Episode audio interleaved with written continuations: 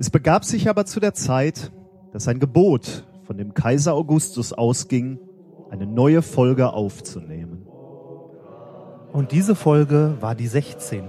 und geschah zur Zeit, da Merkel Anführerin der zweiten großen Koalition war.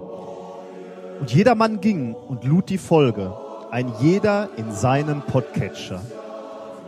Und es waren Hörer in derselben Gegend, die hörten des Nachts die neue Folge. Und der Engel der Wissenschaft trat zu ihnen, und die Klarheit der Wissenschaft leuchtete um sie, und sie fürchteten sich sehr. Und der Engel sprach zu ihnen, Fürchtet euch nicht, siehe, ich verkündige euch große Freude, die allem Volke widerfahren wird. Denn euch ist heute eine neue Folge geboren, welche ist inkorrekt, methodisch, auf eurem Endgerät.